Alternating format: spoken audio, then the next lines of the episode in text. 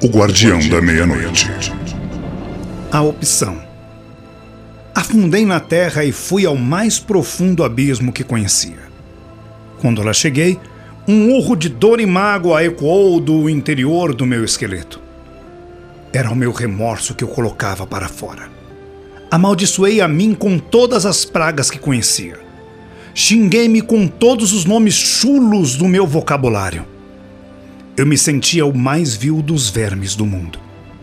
Não por mim, mas por vê-la chorar após mais de duzentos anos que eu a magoara.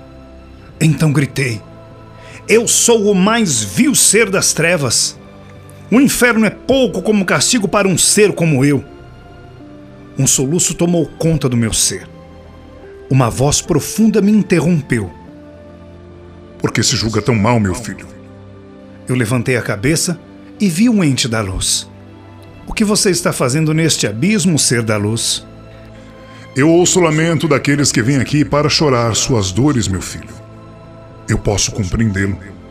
Ninguém pode compreender-me, ser da luz. Ainda digo que posso compreendê-lo, pois esta é a minha função neste abismo. Como pode entender ou explicar isto?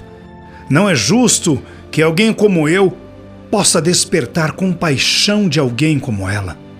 Não. Você não pode compreender isto, ser da luz. Pois eu lhe digo que realmente infeliz é o ser tanto da luz como das trevas, que não tem ninguém que se lembre, chore ou sofra por ele. Quando isso acontecer, tudo estará acabado, filho. Pois eu digo, não teríamos mais razão para existir e a corrente do que nos une uns aos outros e todos ao Divino Criador se partiria. Isto não pode acontecer, filho. Não é permitido pelo Criador. Ninguém se desliga do seu rebanho. Quem está nas trevas sempre tem alguém na luz que se julga culpado por sua queda e tudo faz para elevá-lo. Quem está na luz tem sempre alguém nas trevas, por quem sofre por tê-lo perdido um dia. É a mãe que chora ao filho, ou o filho que chora ao pai, ou o irmão que chora à irmã, ou a esposa que chora ao marido. A disposição da teia não importa. O que importa é que a teia não deixe nenhuma ponta solta. Que os outros chorem. Pelo que perderam, eu não me incomodo, ser da luz. Eu sofro porque outros choram por mim sem que eu mereça. Como sabe se merece ou não? Está se julgando muito mal, filho. É o meu modo de encarar a minha tragédia, ser da luz. Não sinto pena de mim, mas daqueles que sofrem pelos meus erros. Qual é o seu símbolo, filho? O das três cruzes ser da luz. Por quê? O que ele representa para você, filho? É o Calvário ser da luz. Pois digo que alguém muito acima de tudo o que você possa imaginar está ouvindo o seu lamento, ainda que tenha vindo ao mais profundo dos abismos para se lamentar. Ele sabe de sua dor e ainda assim não tapa os ouvidos ou fecha os olhos para você, pois sabe que você também é parte dele é uma parte ferida, e é por isto que ele também chora por você. Não é só ela que lamenta a sua queda, mas assim como ela espera um dia vê-lo na luz. Ele espera que você use da sua dor e do seu remorso para não esquecer a sua origem. Este é o meio que ele usa para tornar o mais iluminado anjo ou o mais terrível demônio dependentes dele. Todos somos dependentes dele. É por isto que o seu símbolo tem três cruzes e não só uma. Nada sobrevive sozinho no universo. O símbolo lhe diz isto. A mais alta das cruzes está no centro, mas tanto a da direita como a da esquerda estão na mesma altura e na mesma inclinação em relação a ela. A inclinação é para que as três se toquem no pé, filho. Mas ainda assim, eu sou um vil ser das trevas que torna uma árvore forte, filho? Sua raiz. E o que leva da terra ao alimento à árvore? Ainda é sua raiz ser da luz.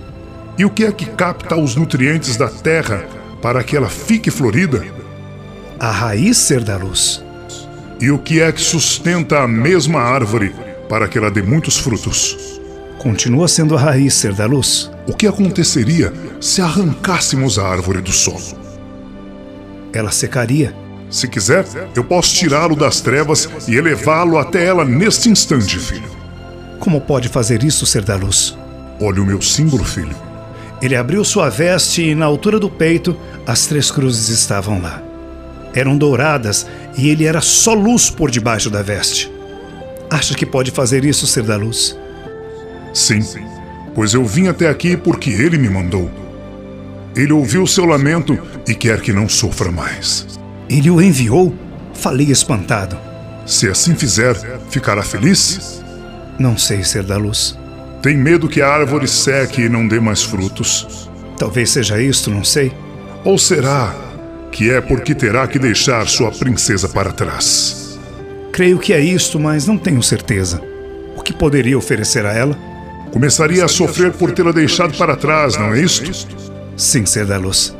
Ela choraria por não poder me acompanhar e eu gosto dela também. Então vamos tentar de outra forma, já que esta não é perfeita. Que tal se eu cortar a árvore?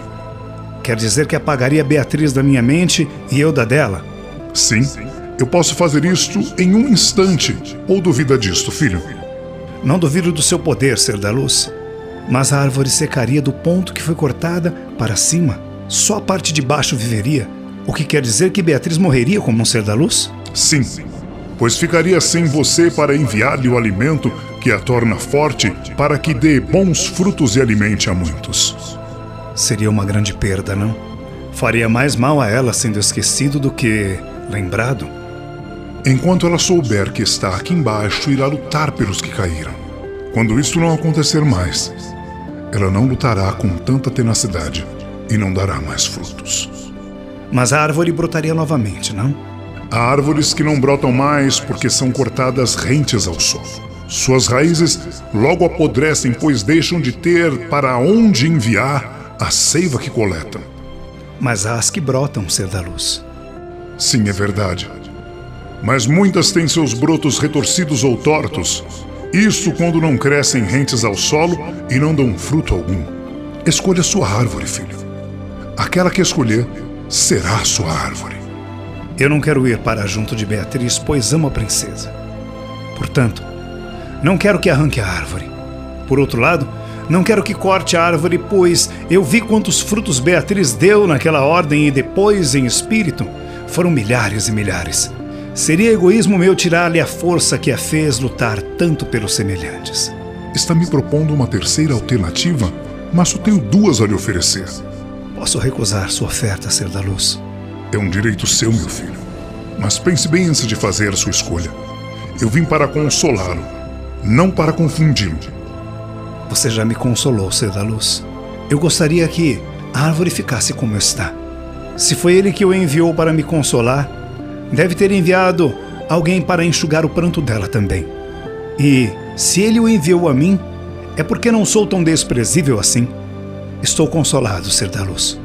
Gostaria apenas de ter certeza de que ela também foi consolada e que é verdade tudo o que me disse sobre o seu poder.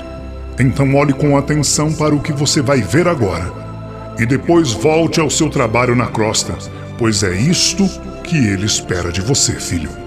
Eu olhei para o seu peito e as três cruzes foram crescendo até se tornarem enormes. Na do centro, formou-se um clarão cristalino e eu vi Beatriz diante de três cruzes iguais àquelas que eu vi. Ela olhava para a do meio. Tenho certeza que ela olhava para mim. Quem é você, ser da luz? Gritei eu. Eu sou o símbolo vivo, filho. Honre-o nas trevas, que ela o honrará na luz. Obrigado, Consolador. Diga a ele que eu honrarei o meu símbolo nas trevas, sem reclamar. Ele pede que, ainda que esteja na pior das trevas, não o renegue ou o esqueça novamente, filho. Eu não o renegarei e nem o esquecerei, ser da luz. Novamente, obrigado. De nada, filho. Adeus. Adeus. Adeus, símbolo vivo. Ele desapareceu, mas o símbolo ficou ali. Nunca mais foi apagado. Pode acreditar nisso, amigo Taluiá. Ele ainda está lá até hoje e eu vou de vez em quando até ele para ver se o ser da luz voltará a falar comigo. Eu falo com o símbolo. Ele nada me responde, mas eu sei que me ouve e isto é o suficiente para mim. Eu me levantei limpando minha capa do limbo, ascendi até a crosta.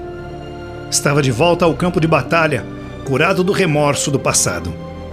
Não tenho certeza, amigo, mas acho que o caboclo a quem eu servia sabia do meu encontro com o Consolador, pois eu notei naqueles dias um ar de alegria nele.